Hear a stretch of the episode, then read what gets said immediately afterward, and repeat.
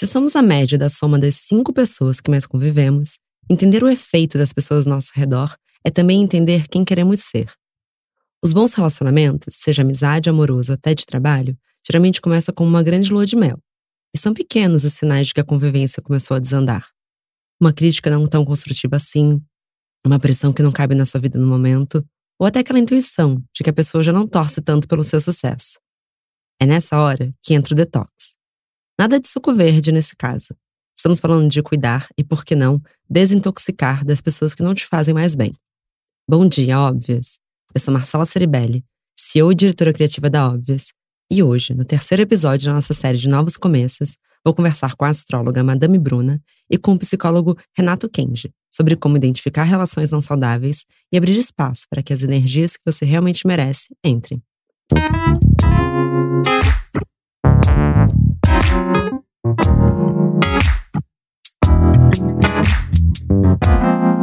Bom dia, óbvios.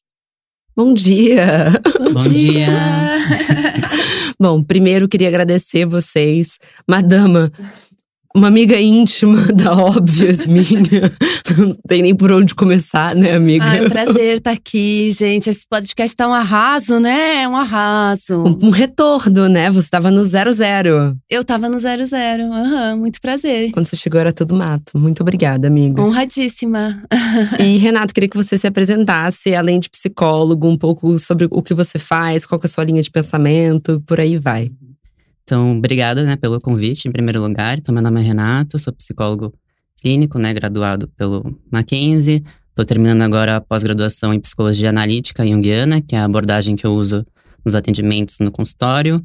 E, paralelo à parte da psicologia clínica, eu tenho uma atuação com a população LGBT e uh, mais em relação à situação de vulnerabilidade social. E também faço um voluntariado com gestantes adolescentes próximos de uma comunidade de Itaquera. Então, meu trabalho circula entre a psicologia clínica no consultório e a parte da psicologia social comunitária.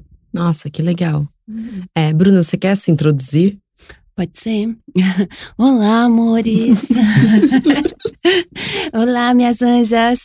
Então, eu, eu, eu não sou psicóloga, eu adoro enfatizar isso. Eu não tenho formação em psicologia. Eu sempre falo para as pessoas: tipo, a astrologia é uma coisa, existe astrologia psicológica, humanista, que vários profissionais estudam né, psicologia, astrologia junto. No meu caso, eu só sou cartomante mesmo, taróloga, astróloga e aí estudiosa das artes místicas, né, para trazer magia para a vida delas. É, eu acho que esse mix de vocês é muito complementar, né? Inclusive, assim, na nossa geração, que tá sempre procurando novas curas e que a terapia segue sendo uma base essencial, uhum. Uhum. mas vocês dois convivem muito com pessoas e com as dores delas. Sim. E por isso que a gente quis fazer esse grande remix de curas. Ah, eu acho que arrasou, muito bom ter um psicólogo junto para falar sobre isso. Eu amo ter um psicólogo na mesa, assim, eu tiro uma cas umas casquinhas também, tá, Renato? Então, assim… Tudo bem, estamos, estamos aqui para isso, né? Fazer uma sessão de terapia aqui. Mas por acaso, se eu precisar de um detox, não. É, bom, gente, a gente já teve detox de alimentação, digital e até Marie na casa. Mas hoje é de relacionamento e não só amoroso. Para vocês, na visão de cada um de vocês, quando que um relacionamento começa a precisar de um detox? Bom, acho que no geral, uh, quando a gente percebe que um relacionamento não tá funcionando, acho que o primeiro passo é quando a gente percebe que ele tá sobressaindo nós mesmos, né? Ou seja, quando a gente uh, acaba desproporcionalmente acaba afetando mais a gente do que deveria, né? Porque nós somos indivíduos, então a gente tem que trilhar nossa própria jornada, nosso próprio caminho. De repente, nós estamos em relacionamentos que acabam sobressaindo de uma maneira que a gente tá mais, de certa forma, impedido, por exemplo, de seguir, de continuar trilhando esse caminho. Então, acho que no primeiro plano seria ter esse reconhecimento de, putz, não tô conseguindo mais fazer o que eu conseguia fazer antes. Tô com um vejo como se tivesse um obstáculo, um empecilho. Então, essa seria de certa forma, o primeiro passo para poder perceber que alguma coisa está errada e que esse relacionamento talvez esteja de alguma forma me prejudicando de alguma de algum jeito. E como, quais são os primeiros sinais para você, Renato, de que a coisa tá. Opa, eu tô pensando mais no outro do que em mim, por exemplo? Acho que quando o nosso corpo começa a dizer, né, por exemplo, psicossomatizar, começa a ficar muito nervoso, começa a ficar angustiado, ansioso, deprimido. Né? Acho que o nosso corpo ele dá diversos sinais, né? Quando a nossa, nossa vida tem alguma coisa que está pegando, alguma coisa que está afetando. Então, acho que o nosso corpo é muito sábio nesse, nesse sentido. Ele vai, a gente vai ficando angustiado, afetado. E se era uma coisa que não acontecia antes, então provavelmente é um sinal de que alguma coisa está pegando. E aí a gente tem que olhar bem realmente que relacionamento é esse, se eu tenho que continuar, se eu posso ressignificar esse relacionamento, porque nem sempre é encerrar, mas talvez modificar alguma coisa, né? Então acho que o, o nosso corpo mesmo vai mostrando, a gente vai reagindo, a nossa psique vai mostrando pra gente que alguma coisa tá errada. Legal, eu acredito muito também que o corpo fala, né? São sinais muito físicos. Uhum. E para você, Bru? Então, eu até estava falando, né? Sempre falo, olha, não sou psicóloga, mas de fato, fazer uma leitura de mapa astral e procurar os trânsitos, tentar entender, às vezes de uma forma até mais espiritual mesmo, é de fato muito terapêutico, porque querendo ou não, passa por uma análise de si, das suas relações. Então, só o ato de você ser acolhida por alguém, de você poder ir numa sessão com um profissional, né? Uma profissional também indicada, é, eu acho que um, acaba sendo assim, você está ali falando sobre o que você está sentindo e tentando entender o que que isso fala sobre a sua vida num aspecto mais profundo, às vezes num aspecto mais amplo, não só do tipo, ah, eu tô com ranço dessa pessoa. Às vezes é do tipo, será que eu tô com ranço dessa pessoa? É, será que é porque essa pessoa realmente eu tava sendo muito paciente com ela e ela é uma pessoa irritante que anda me atrapalhando? Ou será que isso é, tem a ver mais comigo. Eu que, tô no, eu que estou num momento um pouco mais diferente, eu mudei, antes era legal, agora eu já estou percebendo coisas. Ou será que, enfim, pode, é, eu acho que é por isso que a astrologia às vezes acaba se, no mundo moderno agora, né, acaba se fundindo muito com psicologia, por mais que a gente tenha as problemáticas e as limitações, né, de ambas as áreas, acaba se fundindo muito porque, querendo ou não, é um estudo de como a gente está se sentindo, da nossa alma, de assuntos assim, do porquê que isso está acontecendo na minha vida, por que eu estou me sentindo dessa forma. Existe algum ciclo? Isso tem a ver com alguma coisa do meu passado, com a minha ancestralidade, com os meus traumas, ou uh, isso indica algum caminho novo que eu preciso seguir para o futuro? Então, nesse sentido, que a astrologia acaba ajudando a gente a, a ir mapeando, porque às vezes o que eu noto também é que as pessoas têm muita dificuldade de narrar a angústia, né? De tipo, ah, como é que eu vou falar sobre o que eu tô sentindo? Eu tô. Eu, tipo, aquela pessoa me dá um desconforto. Pode ser meu namorado, pode ser uma pessoa que trabalha comigo, pode ser uma amiga, enfim. Aquela pessoa me dá um desconforto e eu não entendo de onde vem o desconforto exatamente. Às vezes não sabe nem o que dizer, se é ranço, se aquela pessoa é chata. Às vezes você começa a implicar com a pessoa, um mínimo de coisa já te irrita.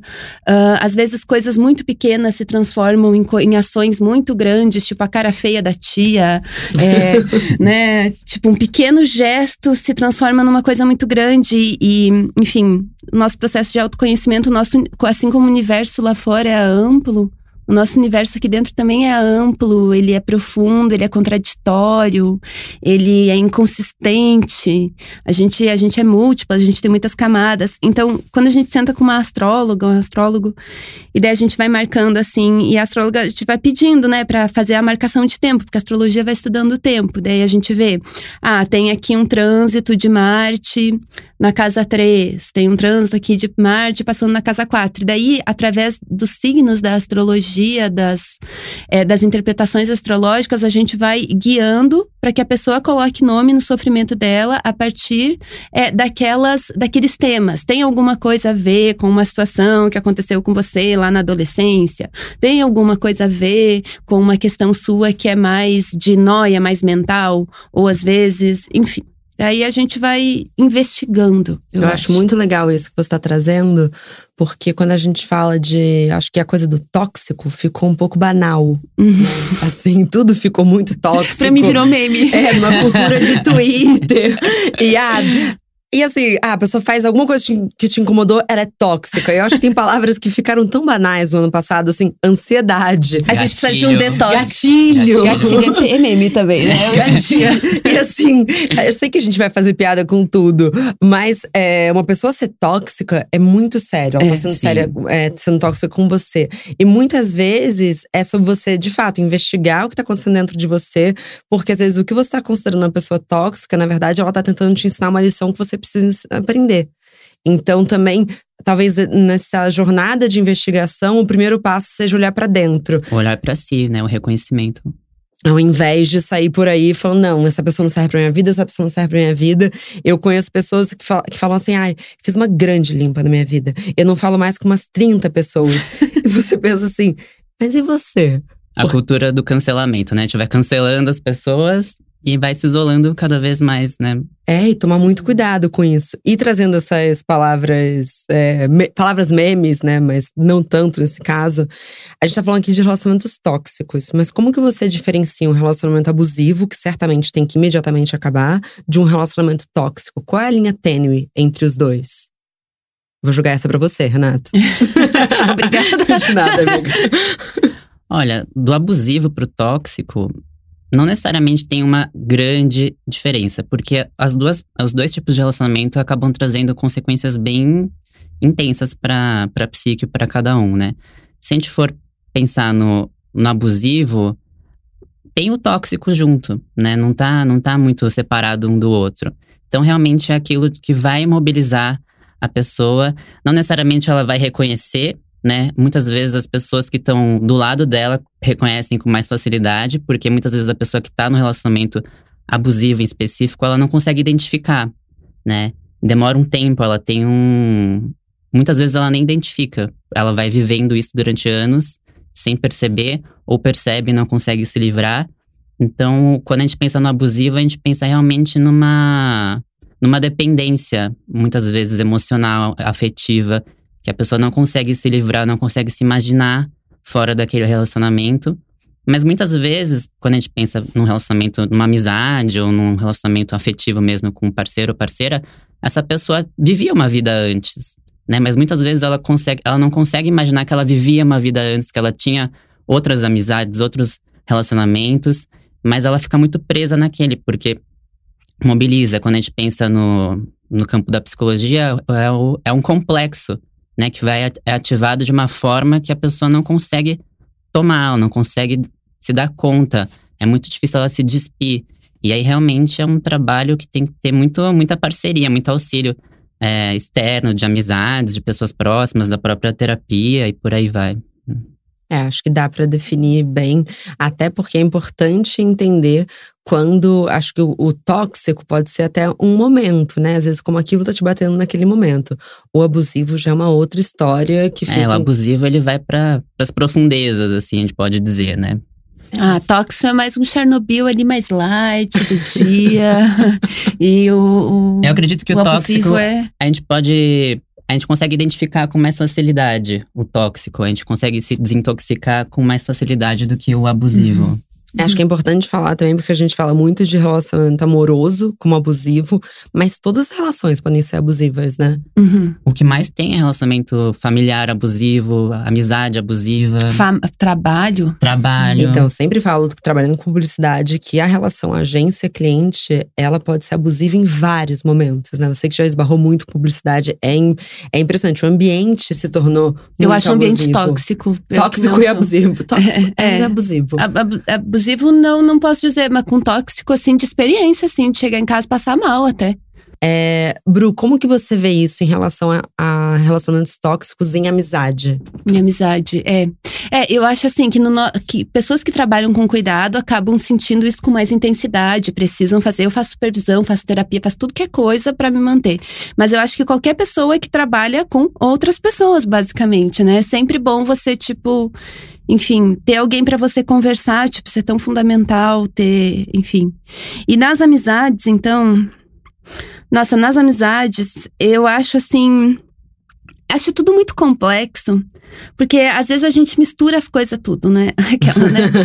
às vezes você acha que a sua amiga é a sua mãe, porque ela te ajudou algumas vezes, ela te deu colo. Tipo, eu, eu sou uma pessoa, sou órfã, gente. Então, eu assim, quando vem alguém meio maternal pra cima de mim, eu, aham, então me cuida, que essa bebê gosta, entendeu? então, eu fico esperando aquele comportamento. Só que ninguém dá nada de graça. As pessoas dão alguma coisa e elas vão é, existe uma reciprocidade em todas as relações, inclusive nas relações tóxicas, né? Na, o quando que se torna tóxico, acho que deve ter um momento ali que se torna, as coisas elas são fluidas, né? Então, é, às vezes eu fico, tipo, tô falando de vida pessoal mesmo, né? Nem tô falando de como astróloga. Mas é isso, é entender, tipo, ah, você entrou ali em algumas coisas que no momentinho foi acolhedor, foi bom. Daí aquilo te deu força, inclusive, pra se pá, você ficar mais independente. Tipo, ai, que bom, era uma mãezinha que eu tava precisando nesse momento, agora eu tô forte, posso ir. Só que daí não, a pessoa quer continuar sendo a sua mãe. E ela quer ficar ali. É um exemplo. Ou então né? você quer que ela, que ela seja sua mãe mais ainda. Mais Quero ainda. Ser sua mãe 24 horas por dia, 7 dias por semana. Exato. E daí você começa a fazer coisas inconscientemente pra chamar a atenção dela. Tipo, fazer coisas pra chamar atenção, sei lá, tipo, ai, começa a exagerar um pouco nos dramas, sabe? Tipo, você quer a atenção daquela pessoa, alguém meio carente, começa, ai, eu tô com um problema absurdo, ai, sabe? Sempre tem. Eu tenho uma pessoa que eu me afastei na minha vida, porque, tipo, sempre que eu encontro ela, ela tá reclamando de Deus e o mundo, ela reclama de todo mundo, ela tá sempre tá sendo injustiçada, Nossa, ela tem sempre pavor disso. ela, é, ela tá sempre precisando de uma ajuda pra alguma coisa. E daí ela movimenta é, os esforços de todo mundo ao redor dela, entendeu? Todo mundo, quando a gente vê, ela tá sentada no meio da sala e tem um monte de gente, tipo, vendo o cartão dela que foi bloqueado, o não sei o quê. Todo mundo resolvendo problemas pra ela. Eu sou a que tá fazendo o cartão dela, com certeza. Porque a minha tendência é exatamente o oposto. Mas eu acho que é meio complicado também quando as pessoas ficam tipo, ai, fulaninha é tóxica. Às vezes a pessoa realmente tá precisando de ajuda. Uhum. Ajuda. E pra gente pedir ajuda profissional, a gente precisa de ajuda pra pedir ajuda. É. Porque ninguém, por exemplo, o- daí agora falando enquanto profissional, né? Eu, eu ah, já recebi várias clientes, é, enfim, em relacionamentos ou tóxicos, eu não sei, não seria, não saberia dizer, mas eu vejo muito como abusivos, assim, numa relação de dependência muito forte. E daí ela me fala, ah, minhas amigas falam isso, minha mãe falou isso, todo mundo tá me falando. Aí as cartas vão lá e falam, tipo, olha, tem alguma coisa meio pesada aqui, tem uma coisa meio profundona que você tinha que ir, talvez daí encaminha para um psicólogo, pra uma psicóloga. E daí, mas a pessoa, tipo, não quer ver. E dez vezes ela fica só botando a culpa no outro. Dez vezes eu acho que tem gente que se prende a certas relações, ou de amizade, ou amorosas também, pra de certa forma ter alguém pra culpar quando as tretas derem errado na tua vida, entendeu? Tipo, deu um problema aqui, mas também esse fulano que fica me enchendo o saco aqui, a minha minha, não sei o quê, sabe? Uhum. A gente É muito faz mais essas cômodo, coisas. né? Muitas vezes. É. E pensando na relação mais delicada, eu acho que tem é família, né, Renato? Como reconhecer que a sua relação com a sua família pode estar sendo tóxica e acho que também como que se liberta disso, porque culturalmente a gente é ensinado assim, ah, ele fez isso, ah, mas ele é seu pai, sabe? É, quando a gente pensa na família, quando a gente tá pensando na- nas palavras que estão mais na moda, tem uma romantização, né, da família. Então a gente tem que estar junto pro que der e vier, tem que aturar porque é o pai, a mãe, a minha irmã, meu filho e por aí vai. Mas realmente tem situações que não dá pra gente continuar. Então a- vem muito do reconhecimento, né, e só pegando o gancho do que ela tava falando, ah, o olhar pra si é muito difícil, é muito doloroso muitas vezes, né? Então, como eu vou reconhecer que eu tô sendo tóxico e não é a pessoa?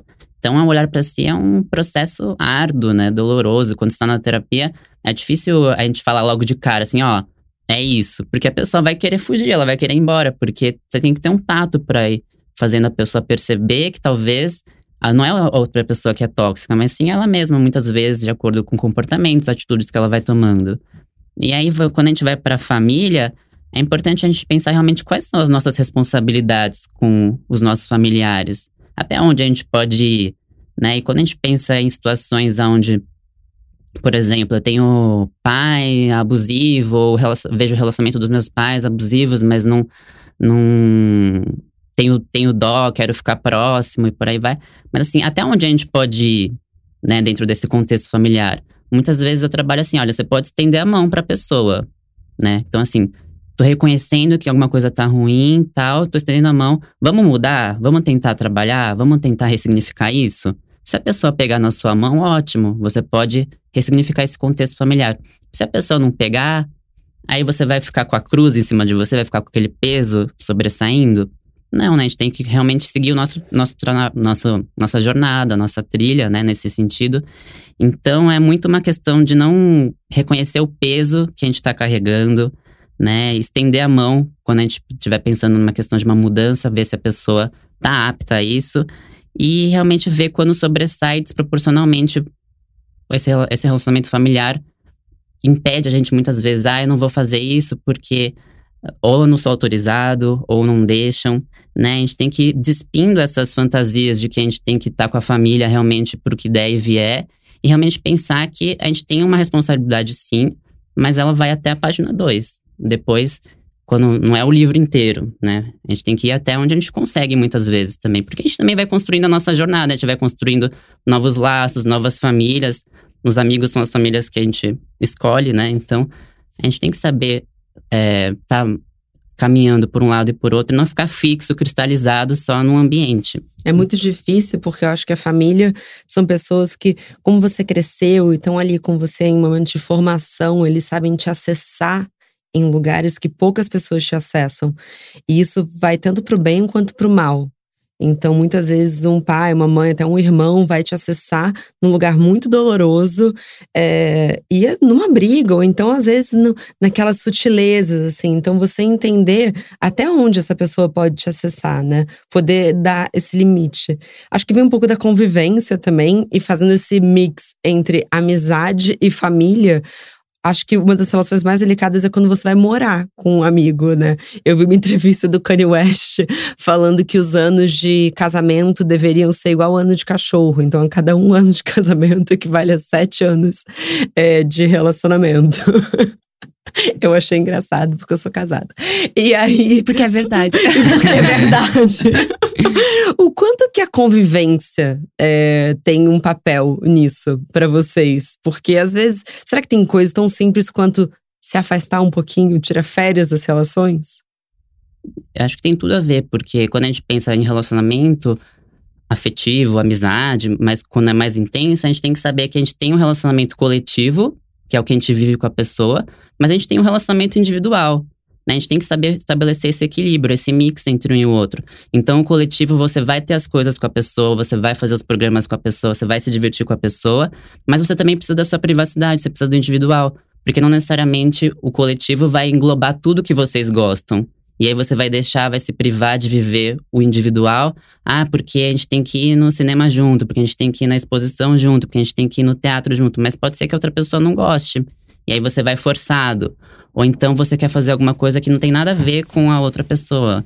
Né? Então você tem que estabelecer realmente, dentro de um relacionamento, a gente tem que ter a individualidade, tem que ter a coletividade e saber né, respeitar e estabelecer essa harmonia entre os dois eixos. Uhum. Muito bonito. Como você vê essa questão da convivência, Bru? Acho até você falando desse negócio de ser diário, um convívio diário, tem essa questão do tempo também, que uh, essas perguntas todas, essas questões assim que você traz aqui, elas são questões bem complexas que não podem ser generalizadas, né? Porque cada universo vai ser muito particular. Então, mesmo quando a gente tipo, assumir a responsabilidade, acho que é um dos últimos níveis, né, de, de você entender uma questão completa na sua, não sei se completa, mas entender uma questão na sua vida, porque às vezes a gente tá se colocando naquela posição, mas a gente não consegue ver e a gente precisa se acolher porque existe até um motivo que nos que a gente não consegue ainda entender o que que a gente tá fazendo na nossa vida, digamos assim. Então, por isso que é, uh, eu sempre falo para as pessoas, tipo, nada vai substituir é, uma terapia que seja periódica, assim, que tenha um acompanhamento, porque você não vai ir uma vez num psicólogo e por isso que eu sempre falo, gente, eu não sou psicóloga, porque eu atendo uma pessoa, a, eu atendo as pessoas assim duas vezes por ano uma vez por ano. Então eu não tenho chance, eu não tenho nem formação, nem estrutura para acompanhar e é necessário a gente ter essa pessoa, né? Antigamente as pessoas iam se confessar, né? Mas acho que esse ato de você estar tá com alguém ali que tá te acolhendo, que não vai ficar te forçando a barra que nem teus amigos, ou talvez até que nem a taróloga, que vai dar uns tapas na cara, uhum. ou que nem, né, a, a mãe ou o pai ou qualquer outra pessoa que vai dizer: "Nossa, por que que você tá aceitando isso?". Às vezes você só precisa sentar com alguém que te acolha, que não vai apontar o dedo na sua cara, que eu acho que é isso que é o foda de ter uma formação em psicologia, né? Em acolher as pessoas. Tipo, me fala que eu vou te escutar. E você vai se escutar também. E a gente vai chegar juntos e entender por que, que isso, por que está acontecendo. Enfim, se existe um problema mesmo, sei lá. Enfim, daí. É... Mas o melhor dos mundos era que isso acontecesse até dentro dos relacionamentos, né? Que você, que a gente fala tanto de discutir relação e relacionamento amoroso, mas acho que todas as relações precisam de revisão no próprio trabalho, assim, você pode chamar um cliente e falar, olha, não tá legal. Vamos ver por que que não tá legal? A dificuldade de verbalizar, né, de estabelecer um diálogo. Muitas vezes a pessoa vem procurar ajuda, auxílio, porque ela não consegue express se expressar para o outro, né? Então vai reprimindo tudo para dentro de si. E um relacionamento saudável, a gente parte do pressuposto que funciona na base do diálogo. Então, se eu tô incomodado com alguma coisa, vamos sentar aqui, vamos tentar entender por que, que eu tô me sentindo assim. Você tá me incomodando dessa forma. O que, que você acha a respeito? Você sente esse incômodo que eu tô sentindo? Comunicação então, é tudo. Exatamente. Então, muitas vezes a pessoa vem procurar auxílio assim, ah, mas a pessoa me maltrata, a pessoa não sei. Mas você já conversou? ela, ela sabe disso. Ela sabe disso. Ela tem essa compreensão. Ah, mas ela tem que saber. Mas como ela tem que saber? A criação dela, o meio onde ela vive, proporcionou esse, esse olhar apurado que você tem. A gente não tem o mesmo, o mesmo ciclo, o mesmo é, criação. É muito subjetivo, né? O meio é muito subjetivo. Então, para mim pode ser muito óbvio que a pessoa tá me incomodando porque eu, eu sei lá, eu pisquei, entendeu? E para outra pessoa, ela só piscou. E daí? Pode ser qualquer outra coisa. Então, realmente, no... o diálogo é muito importante. É, no New Me, que é o podcast da Luísa Madeira, que é também uma psicóloga, ela tem um que ela fala sobre como os relacionamentos podem ser saudáveis. E ela conta essa historinha de uma paciente dela que ficou extremamente frustrada porque o namorado foi no supermercado e não trouxe um bombom para ela. Um exemplo bobinho, mas que ela começa a crescer. E aí ela fala: Mas você falou para ele que você queria um bombom? A ela, não. Ela fala: as pessoas estão o tempo todo esperando que as outras façam coisas por elas, sem falar que elas esperam. Então a frustração é dela, mas ela não tá lutando por isso.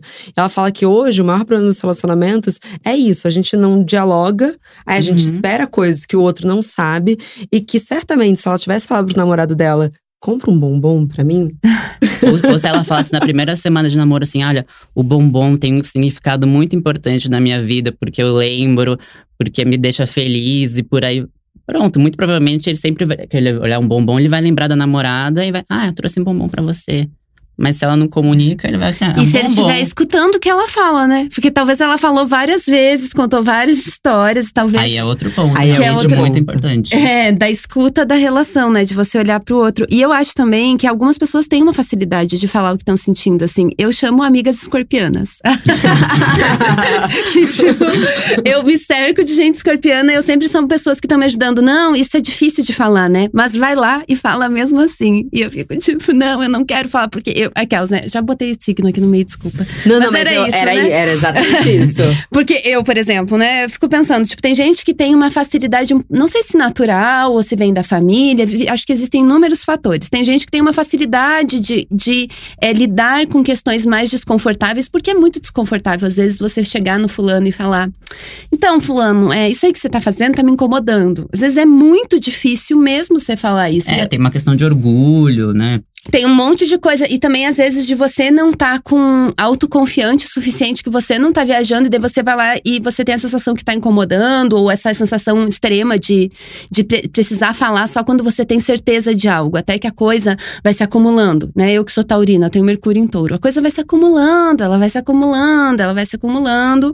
E daí, um mínimo não trouxe um bombom para mim, é só uma gotinha d'água num oceano de muitas coisas que você mesma não falou, né? Porque a gente tem dificuldade em compartilhar as nossas fraquezas. É, mostrar a vulnerabilidade, mostrar Muito um incômodo. Difícil. E encarar é. o conflito, né? É muito gostoso você estar tá numa relação que está muito bem.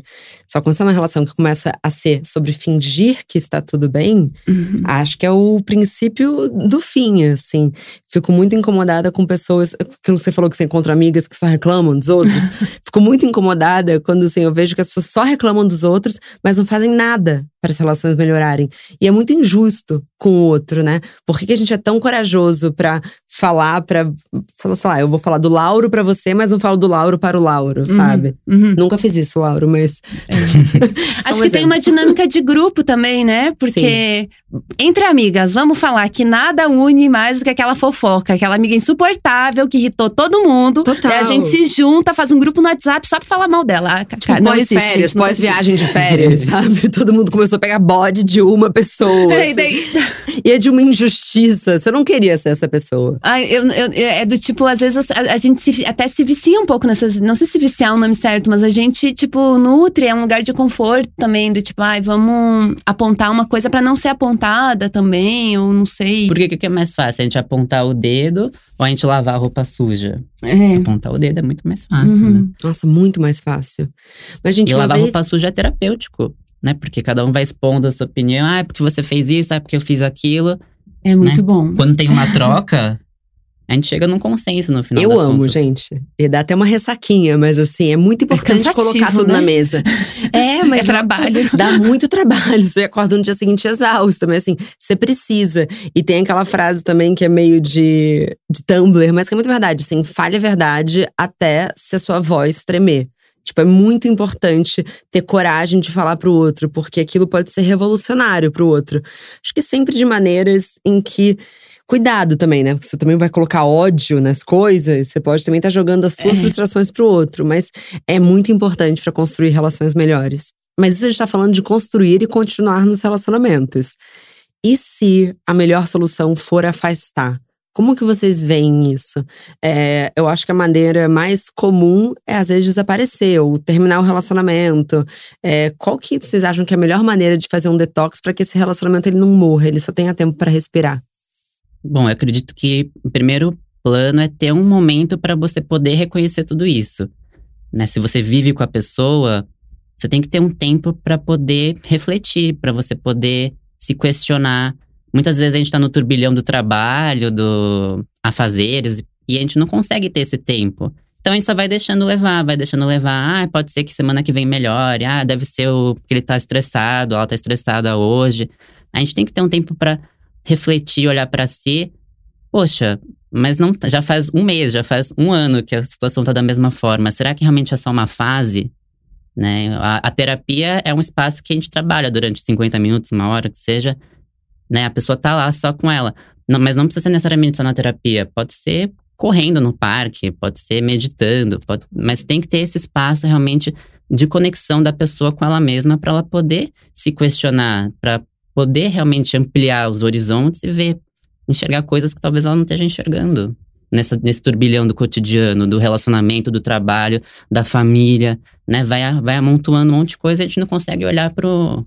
Né? Fica tudo. Fica sem luz, né? A gente não consegue enxergar. E é comum a gente levar bagagem, por exemplo, você briga com a sua mãe e você leva essa bagagem para o seu relacionamento amoroso? Como é que a gente reconhece essas bagagens que vamos levando?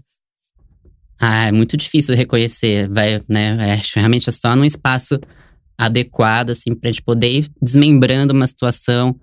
Por que, que será que essa situação com a sua mãe juntou com aquilo? Realmente a gente tem que ter, trabalhar um. saber qual que é o momento de separando uma caixinha da outra e enxergando, depois unindo. Né, quando a pessoa começa o processo da psicoterapia, a gente vai tirando a- as coisas debaixo do tapete. Geralmente a pessoa vem com o tapete cheio de coisa, né? A gente vai tirando uma coisa de cada vez, vai linkando uma coisa com a outra, porque sempre tem um ponto em comum, muitas vezes, né? Um núcleo maior que vai ramificando para várias vários eixos que tem muitas coisas a ver uma coisa com a outra. Mas aí realmente a a questão do tempo da gente poder acessar é que a, né, foi dito, não dá pra gente é, falar um monte de coisa na cara da pessoa logo num primeiro encontro. Talvez tenha um timing que a gente vai sentindo, ah, já parou pra pensar isso? Já vai jogando perguntas pra pessoa, pra ela mesma ir refletindo, porque é muito mais fácil a pessoa refletir percebendo do que ela ouvir na lata da outra pessoa, né? Então realmente ter esse timing pra poder ir processando, sabendo o feeling, né, de quando poder entrar num assunto mais ah, complexo, mais intenso. Basicamente isso. E É. astrologicamente, Bru, qual que são os bons trânsitos para ter essas conversas? E quais são os signos que têm mais é, dificuldade e mais facilidade? Aham. É, eu acho que assim, de- os, os gregos antigos já faziam essa reflexão diária. Isso já era uma coisa importante. É tipo, aquela coisa da reflexão de você, como foi meu dia? Como eu me senti com tal questão? Você conversar consigo mesma. Tipo, acho que isso já resolve aí boa parte de vários problemas. E astrologicamente, como a astrologia ela estuda o tempo, ela vai conseguir, quando você faz numa sessão, você consegue, ou analisando o seu próprio mapa, você às vezes consegue entender do tipo. Ah, é, é a, a partir. a- acho que o que eu gosto de, ainda mais pra quem não é astróloga profissional, mas que se interessa por astrologia quando quer olhar o seu próprio mapa, por exemplo. Acho que é legal pegar as coisas e entender como perguntas. O mapa está te fazendo uma pergunta. Já que você não é, tipo, né, uma profissional que vai conseguir determinar que realmente você está num ciclo de ter treta com amigos. Um Marte realmente está passando na sua casa 11. Você está num ano que está sendo ativada a sua casa 6, que é um ano só de treta, etc. Enfim.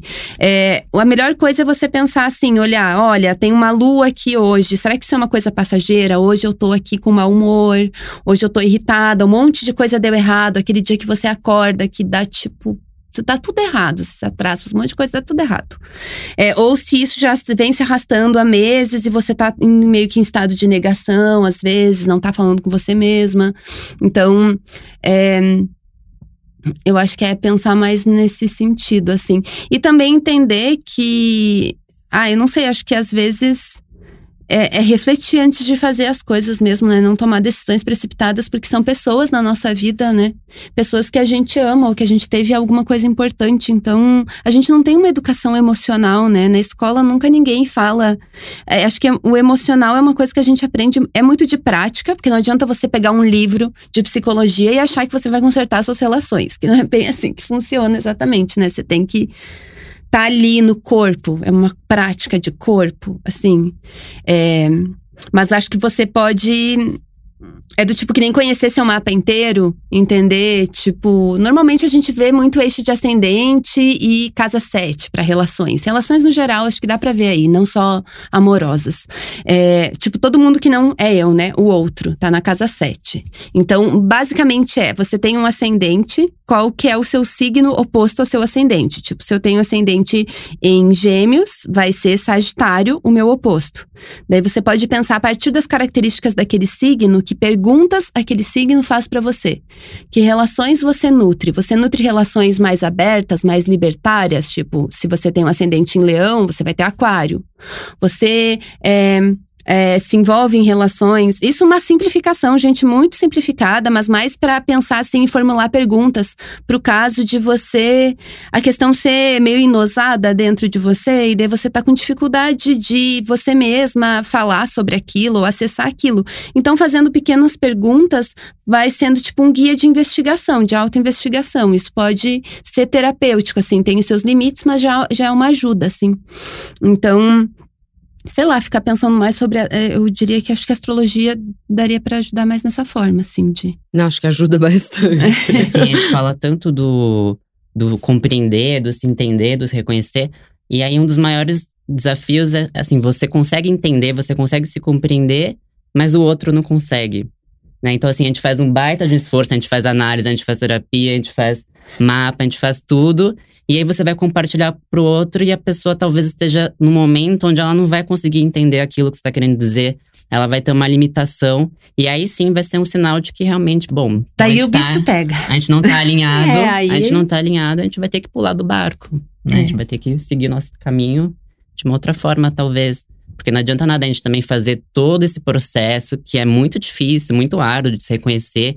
E aí você vai compartilhar com o outro e a pessoa Senão, acontece o que é muito comum, né? Que fica uma pessoa sustentando um relacionamento sozinha. Então, aquela uma pessoa do relacionamento que faz terapia, que tá se cuidando, fica ali, não, mas eu entendo. Essa outra pessoa faz isso por conta dos pais da pessoa. Eu falo assim, mas peraí, você não é terapeuta dessa pessoa. Vamos tentar. É, também, assim, ele deveria estar na mesma proporção te ajudando ali a entender. Mas já que vocês já trouxeram tanto olhar para si, acho que a gente tem que ser pessoas maduras e reconhecer que às vezes nós somos tóxicos para os outros. Como reconhecer quando a gente está sendo tóxico com as outras pessoas? Bem difícil, né? É, isso é eu, Essa difícil. eu não falo como astróloga, eu falo como pessoa particular. Mas é, pode acontecer, né? Assim, Acho é... que pode acontecer um monte, provavelmente. Porque, porque todas as pessoas que estão sendo tóxicas, elas são pessoas ruins, que, sabe, a gente não tá vendo uma novela da Globo, assim. É, todo mundo tem o risco de ser tóxico pra uma outra pessoa, de levar bagagens que você não queria estar tá levando. É, como que a gente começa a reconhecer, assim, que, nossa, acho que eu não fui não estou sendo bom para você, por exemplo. É, e até às vezes sair de um relacionamento assim, falei, eu te faço mal. É, quais são os sinais disso? Eu acredito que é muito difícil nós conseguirmos captar esse sinal em primeiro plano. Então, o mais fácil vai ser as pessoas falarem pra gente, ou elas não vão conseguir falar com essa exatidão, mas elas vão se afastar de você, elas vão fazer alguma crítica. E se você não tiver numa posição de passiva-agressiva, assim, tipo, de revidar, mas poder refletir, será que faz sentido isso que ela tá falando de mim? Ter essa humildade, né? Que é muito difícil a gente ter essa humildade de reconhecer. Hum. Então, vem uma fala, nosso primeiro plano, assim, é já revidar, já contra-atacar. Mas, espera um pouco, né? Essa fala tem sentido? Fazer essa análise. Não, não tem cabimento, porque não tem nada a ver. Se a pessoa tá falando que eu sou ciumenta, mas eu nunca cobrei nada, nunca tive nenhuma crise de ciúme. Mas, poxa, já fui, já fiquei mexendo no celular escondido, já, já stalkeei a rede social de fulano, não sei o quê. Então, realmente, pegar essa fala do outro e fazer uma, um filtro. Porque muitas vezes pode ter verdade no que a pessoa tá falando, ou pode ser realmente a pessoa projetando também as questões dela em cima de você, e você não. E não, não tem fundamento isso. Mas realmente poder colocar na balança e fazer esse filtro, acho que é o crucial. E para você, Bru? É, eu, eu acho que a, a, você arrasou, assim, tudo que você falou, é isso aí. Eu acho muito que. Eu acho, né? É, é, é, é, que é tão, é tão complexo, é, porque às vezes parece que a gente se gruda a certas críticas também, né? Que a gente fica tipo. É, todo mundo fala assim, ah, né? Estavam falando sobre o cancelamento esses tempos. E eu fiquei pensando, cara, na minha mente, eu mesma já me cancelei tipo, cinco vezes durante a semana, entendeu? Eu me cancelo muito. Eu sou uma pessoa que tem, tipo, uma ênfase em ficar, tipo, nossa, será que eu tô prejudicando alguém? Será que eu tô fazendo errado? Será que eu tô fazendo errado? Então, às vezes, também a gente fica muito noiada, às vezes, com isso, de certa forma, e a gente fica, tipo, acolhendo críticas que não são para nós, assim. As pessoas, tipo, vão falar certas coisas, a gente se prende àquelas coisas, a gente fica se colocando para baixo. Por isso que acho que é realmente um exercício de autoconhecimento, de você entender quem você é, o que você pode esperar das pessoas que você se relaciona é, e você fazer entender que é fluido, que as coisas não vão ficar estáticas, realmente, as relações não são estáticas, nós não somos seres estáticos, a gente é cíclica, a gente está em movimento. Tem uma coisa que a astrologia me ensinou foi que tudo passa. A gente é cíclica, a gente se movimenta e a gente é muito mais profunda do que a gente aparenta ser, inclusive para nós mesmas. Então, é, eu acho que falar é, ou se afastar é até, até, entender isso. Será que vale a minha energia eu gastar com essa pessoa? Será que essa pessoa está preparada para escutar isso? É do, de você ter responsabilidade afetiva do que você fala, do que você joga no colo do outro, e ao mesmo tempo você é, entender os seus limites para você não ficar caçando coisas que vão fazer você se sentir mais mal e coisas que às vezes você precisa se acolher, ter compaixão consigo mesma. Tipo, você percebeu que você é tóxica. Eu acho que humildade, essa é uma, um ponto importante, assim, de não ser reativo. É, e de ter humildade, assim. E eu acho que uma outra questão é de é depois que você escuta o que a pessoa falou, você, o que, que eu vou fazer com isso, sabe? Eu vou sofrer, eu vou ficar achando que eu sou uma pessoa, a pior pessoa do mundo, eu vou me transformar, eu vou me comprometer, eu vou me sentir culpada, né? A culpa é um afeto que não movimenta nada também, que te, inclusive, te prende naquela situação. Então, o que, que você vai fazer com aquilo? Por isso que é, às vezes é bom dar umas estouradas, né? O mundo, o mundo que lide, às vezes, ok. Mas eu acho que é interessante você ficar fazendo esse, esse exercício de autoconhecimento que se dá de várias formas. E é isso que vai melhorar as relações, que vai resolver uma série de problemas. Eu até esqueci o, a pergunta, acho que eu me enrolei. Aqui. Não, você super, super respondeu. Só fazendo um gancho com o abusivo, né? É diferente da gente conseguir reconhecer porque no abusivo é isso. Acontece 100 coisas. Aí 99 são ruins e uma boa. Ah, mas tem uma boa, né? Então vou continuar. E quando a gente tem esse olhar para si genuíno, então a gente percebe, poxa, mas 99 são ruins. Será que realmente vale a pena? Mas no abusivo é isso. Tem 100 coisas, das 99 são ruins, uma boa. Ah, não, mas tem essa boa. Então acho que vale a pena continuar, porque tem uma coisa boa, pelo menos. Nossa, totalmente. Eu já vi tanto isso ao meu redor que, nossa, uhum. até dói um pouco. E eu acho que complementar a isso, acho que é entender seus limites. Porque muitas das vezes, para outra pessoa, você por exemplo, essa pessoa não me dá atenção suficiente. E aí a pessoa fica falando, nossa, ela não, tem, não me dá atenção, não me dá atenção. E você, ao invés de falar, não, mas eu vou dar um jeito de dar mais atenção, é entender o seu limite. O que eu consigo dar agora é isso. Será que dá para ter um relacionamento agora com isso? Porque às vezes as pessoas sabem o quanto elas precisam dentro de uma relação. E quando a gente fala em diálogo, né, muito assim, o que é atenção para mim? Ah, atenção é mandar mensagem todo dia, chegar em casa e fazer videochamada. O que é atenção pro outro? Ah, é trocar meia dúzia de palavras, ligar, se encontrar no final de semana, sair. Tem que estar tá ligado, tem, tem que estar tá alinhado. É um, é um, grande acordo. Exatamente, né? Não então, ficar realmente... pegada ali em relações que não tem mais sintonia nenhuma, né? Também. Então, realmente é verbalizar. Então, o que é atenção para mim pode ser uma coisa completamente diferente para o outro. E a gente consegue chegar num meio termo. Então, a gente consegue sair do mensagem todo dia, videochamada, para, sei lá, uma videochamada por dia. A outra, se consegue chegar nesse acordo? Se sim, ótimo. Senão, talvez o que é atenção para mim, a outra pessoa realmente não vai proporcionar e eu tenho que reconhecer que essa é uma limitação da pessoa e eu vou buscar outra pessoa que compactue com a mesma coisa que eu e que vá trocar mensagem o tempo todo, que vai fazer videochamada, que vai perguntar o que tá fazendo, que vai no banheiro, vai falar que tá indo no banheiro. Existem pessoas assim. Essa realmente só que não são necessariamente a pessoa que a gente está se relacionando. Por isso que dialogar é o principal. Perfeito. Isso, inclusive, já entra um pouco no nosso último bloco, que eu queria que você dissesse um pouco quais que são dicas básicas para vocês, já que se as pessoas estão decididas a fazer detox de relacionamentos nesse início de ano, como elas podem construir relações melhores? Quer começar, Bru? Uhum. Ah, então, eu, eu acho assim, uma coisa que a astrologia me ensinou foi, além da gente ser cíclica, que tudo passa, é que a gente tem padrões na nossa vida. Então, você é, investir no seu autoconhecimento, com as ferramentas que você tem, com as possibilidades que você tem, porque conforme o processo vai indo, vão aparecendo novas ferramentas, é fundamental porque você vai entender seus padrões, do tipo, olha, nas minhas amizades sempre chega um ponto, tipo, eu conheço a pessoa, por exemplo, adoro ela, e daí dá alguma, sabe que existe uma coisa que acontece com um monte de gente, sabe quando todo o teu grupo de amigos está te olhando meio torto, e daí você acha que você é a vítima daquele grupo, é porque tem alguma coisa que você fez, meu amor, entendeu? daí você começa a reconhecer conhecer os seus padrões, até para chegar em novos relacionamentos e não cometer os mesmos erros. Ou se cometer os mesmos erros, entender, tipo, olha, de novo estou aqui, de novo estou com essa questão que me prende aqui para você reconhecer. Acho que isso é bem fundamental, assim. E daí, para fazer detox de relações, é, eu acho assim que a dica que eu diria é isso: é reconhecer a nossa fluidez, que a gente não vai querer sempre as mesmas coisas, reconhecer os nossos limites, reconhecer os nossos padrões, eu acho isso é importantíssimo. E entender que o outro é muito diferente de você. Muito diferente de você. E que às vezes o que faz muito sentido que você tá ali para outra pessoa é uma outra coisa, entendeu? E que você não precisa entender para respeitar. Entendeu? Uhum. Você não precisa entender a pessoa. Às vezes você não vai entender e tá tudo bem. Você não precisa fazer ela ter uma DR com você de três horas para que você precise entender ela. Você não precisa entender a outra pessoa, entendeu? Às, às vezes não precisa, né? Tipo, a energia que a gente coloca nas coisas. Porque uma coisa também que eu penso é que se tem muito esforço, num relacionamento. Às vezes na família eu até entendo colocar esforço ali para de alguma forma regenerar as relações ou pacificar, não sei se pacificar é a palavra certa, mas para lidar com um histórico que tipo você não pode mudar, que você tá ligado com a pessoa.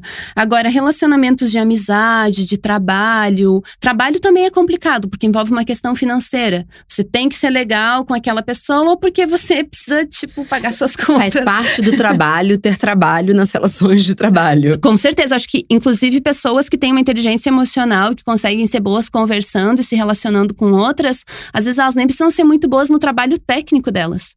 Mas se elas têm essa, essa inteligência social, elas com certeza ficam muito mais bem sucedidas. Porque... Mas totalmente, inteligência emocional no trabalho eu acho um, um, um asset muito importante. Na vida, é. é. Na vida, na vida, porque nós somos emoções também, e daí eu acho que a gente vive num momento, assim, da sociedade, assim, historicamente, que a gente dá muita ênfase pra técnica, pra ciência, para aprender matemática, para aprender as regras de português, e a gente acaba sei lá, a gente esquece que a gente é nosso componente de humano, de instabilidade também, enfim. Então acho que é importante a gente se educar, já que a gente não foi tão educada, a gente se educar agora, assim. E acho que é isso.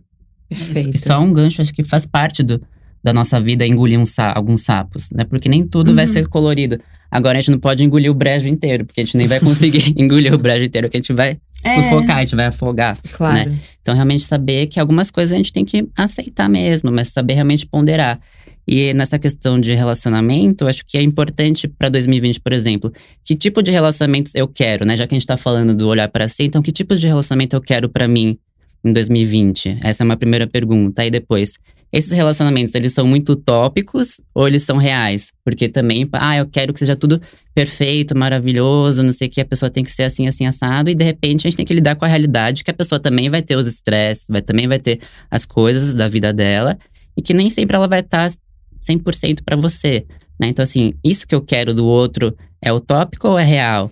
Né? As pessoas que estão ao meu redor, do meu ciclo, ela, eu posso vivenciar esses relacionamentos que eu, tô, que eu estabeleci, ou eu tenho que procurar outras pessoas, né? Mas sempre sabendo que não necessariamente vai, você vai se sentir contemplado o tempo todo, mas você pode buscar pessoas que você estabeleceu nesse relacionamento que são possíveis, desde que você esteja apto realmente a ter esse, esse equilíbrio, ter esse jogo de cintura. Nossa, Perfeito, Perfeito, gente. Perfeito. Acho que tem mensagens muito valiosas aqui do que a gente falou. Eu espero que quem esteja ouvindo consiga fazer de fato esse detox e também prestar muita atenção, porque nós somos seres de repetição.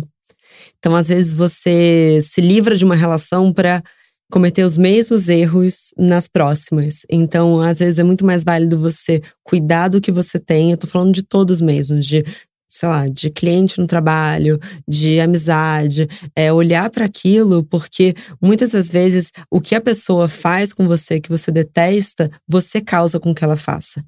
É, não tô falando de relacionamentos abusivos, pelo amor de Deus, mas a gente tem gatilhos, né? É, Desculpa, a, a, a, vida é feita de elaborações, né? Então a gente encerra um relacionamento, seja ele amoroso, afetivo, amizade, família, a gente tem que elaborar esse término. Se a gente não consegue elaborar, o que, que isso me impactou? O que, que eu tenho que fazer diferente daqui para frente? A gente sai de um galho, pula pro outro e vai repetindo as mesmas coisas. A gente carrega o padrão com a gente, porque a gente precisa desse tempo para elaborar esse luto desse término, né? Poder ressignificar o que, que eu vou levar daqui adiante, o que, que eu posso fazer diferente, o que, que eu posso reconhecer que se a pessoa fizer, eu vou me incomodar e eu já vou me posicionar, eu já vou falar, já vou falar, já vou fazer diferente. Então a gente, a gente precisa desse espaço, criar esses espaços para elaborar esses términos, porque a vida é feita de ciclos. A gente encerra um ciclo já começa o outro. Mas como que eu vou começar o outro? Da mesma forma, fazendo as mesmas coisas? Ou vou ter ferramentas novas para poder utilizar? Perfeito. Uhum. Bruce, quer adicionar alguma coisa? Não, perfeito. Muito, muito boa tuas colocações, assim. Acho que a gente poderia falar tanta coisa, né? tipo, porque daí começa já a pensar em várias coisas que eu ia falar antes, assim, automaticamente. É, para mim, amizade é Relacionamento amoroso, nem tanto, porque envolve uma parceria, o amor é trabalho também.